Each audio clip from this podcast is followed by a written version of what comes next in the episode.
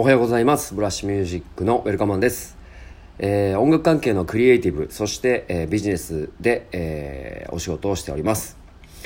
元レコード会社勤務そしてレーベルオーナーであることから、えインディーズアーティストの活動サポートやライセンス周りの管理も行っております。日本人初のグラミー賞主要4部門にノミネートそして受賞されるプロジェクトメンバーであることを夢見て日々活動しております。えー日常の気づきとか、まあ、業務報告をしていく、えー音声で綴るブログボイスログでございます。今日も一つのテーマでお話ししていきたいと思いますが、えーちょっと気づきの部分で頭では理解できるんですが言葉でなんとか着手できるかなと思いながら、えー今日もあの話をしていきたいと思いますが、えーテーマはですね「えー友は心でつながりビジネスは結果でつながると、まあ、そういったテーマで話したいなと思います。まあ昨日もですねえっとスタッフのえっとと、えーだなんかこう熱く語り合ってしまいました。が、まあ、語ってたですねもっと言うとね。はい。あの あのそんな話の中からちょっと気づいたこともあるし、ラジオトークでねあの人間関係はグレーであるみたいなやつが意外とこうリアクションが多かったので、まあ、その辺も続編みたいなところで今日は話したいなと思います。えーとまず、まあ、実体験から話した方がいいかなと思っているんですが僕はあの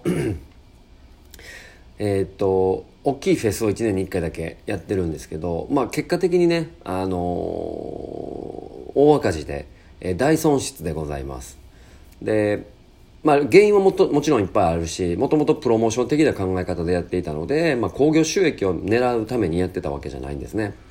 なので、えっとまあ、この結果は受け止めるところ受け止めないといけないところ多々あるんですけども一番僕がこれ失敗した中で間違えてたなって思ってたのは心の拠り所の結果をフェスの形にしちゃったっていうことですね。で結局フェス自体の、えっと目的はプロモーションだとは言い切りつつもまあえっと僕に心心からより寄りかかってきてくれた、え人たちに、えー結果で戻したいみたいなねあの熱量でやっていた部分もあるんですが、まあ、それによっていいことともちろん悪いことがあの起きてしまい、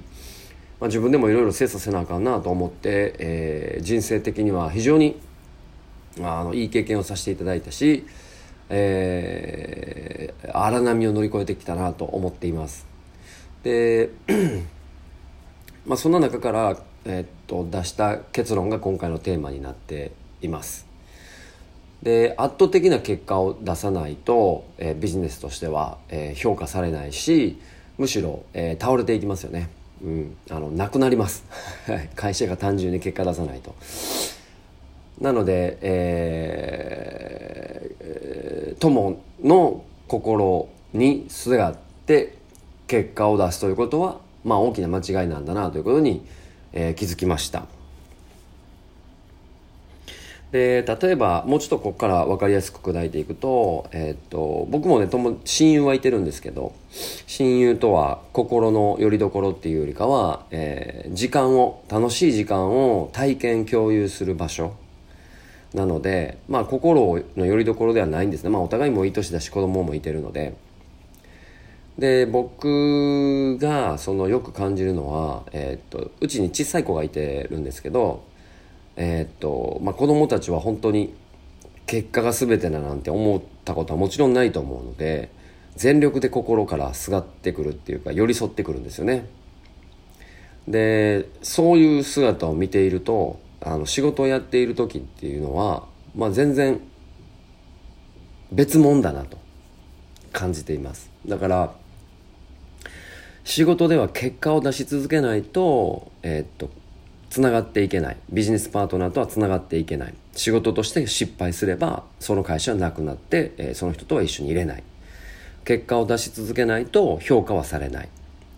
結果を出し続けないと、えーいろんな人を幸せにすることもできない。っ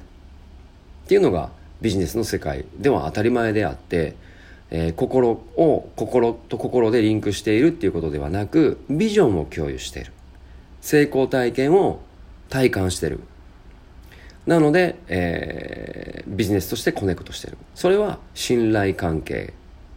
に成り立る。成り立っていくっていうことですね。信用ではないですね。信用は一歩通行のものですが信頼はお互い頼っていくので信頼関係を高めていきながらビジネスとしては、えー、成功していく。でも家族や友達は心ですが寄り添っていくものになるので、えー、結果が全てじゃないですよね。お互いをケアし、えー、素晴らしい時間を共有するということが、えー、家族や、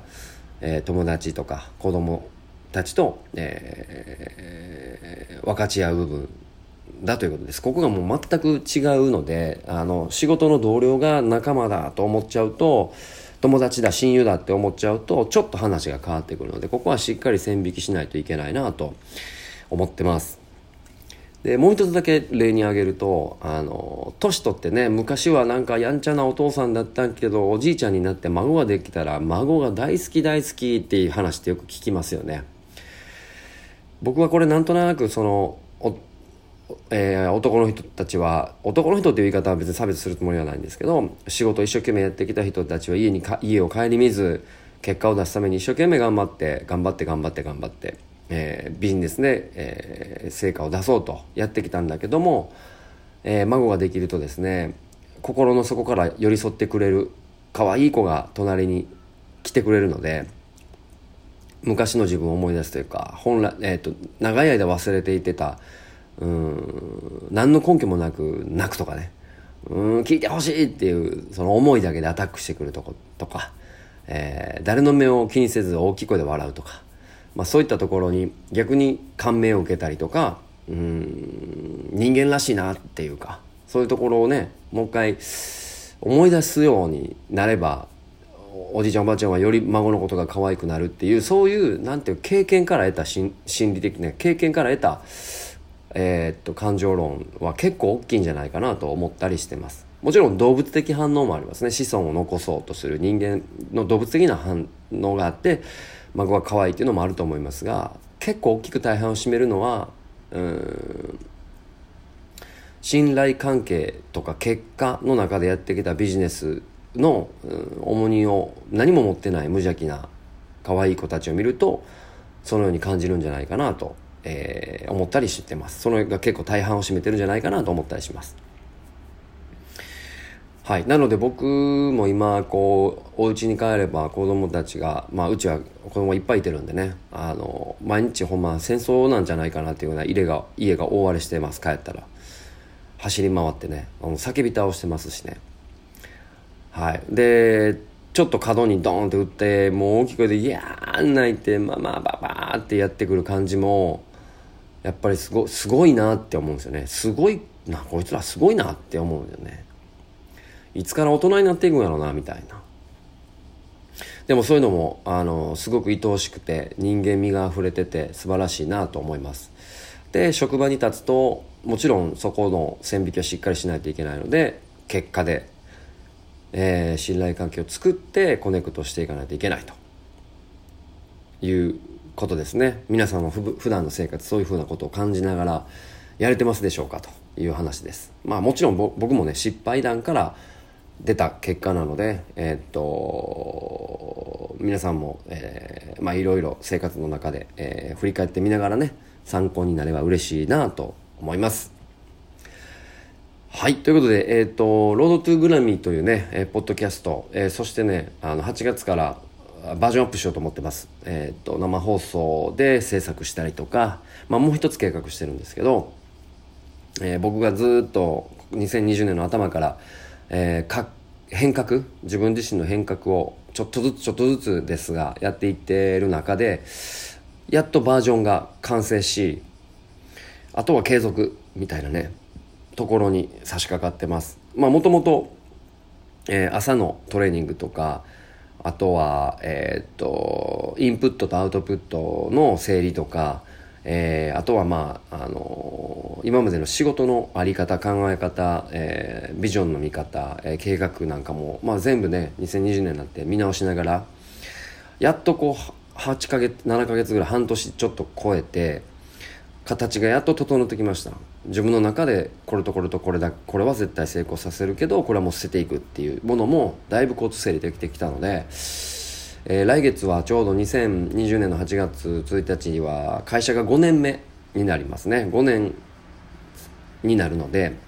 えー、そこまでをちょっと設定してね今月はあと残り少ない時間ですが走り続けて、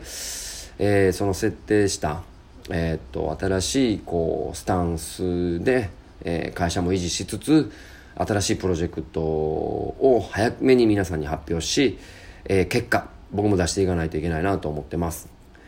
はい。ということで、えー、今日もねスーパー暑いですが最高に天気いいので、えー、皆さん熱中症とかね体調崩さないようにして一日頑張っていきましょう。ブラッシュミュージックのウェルカムマンでした。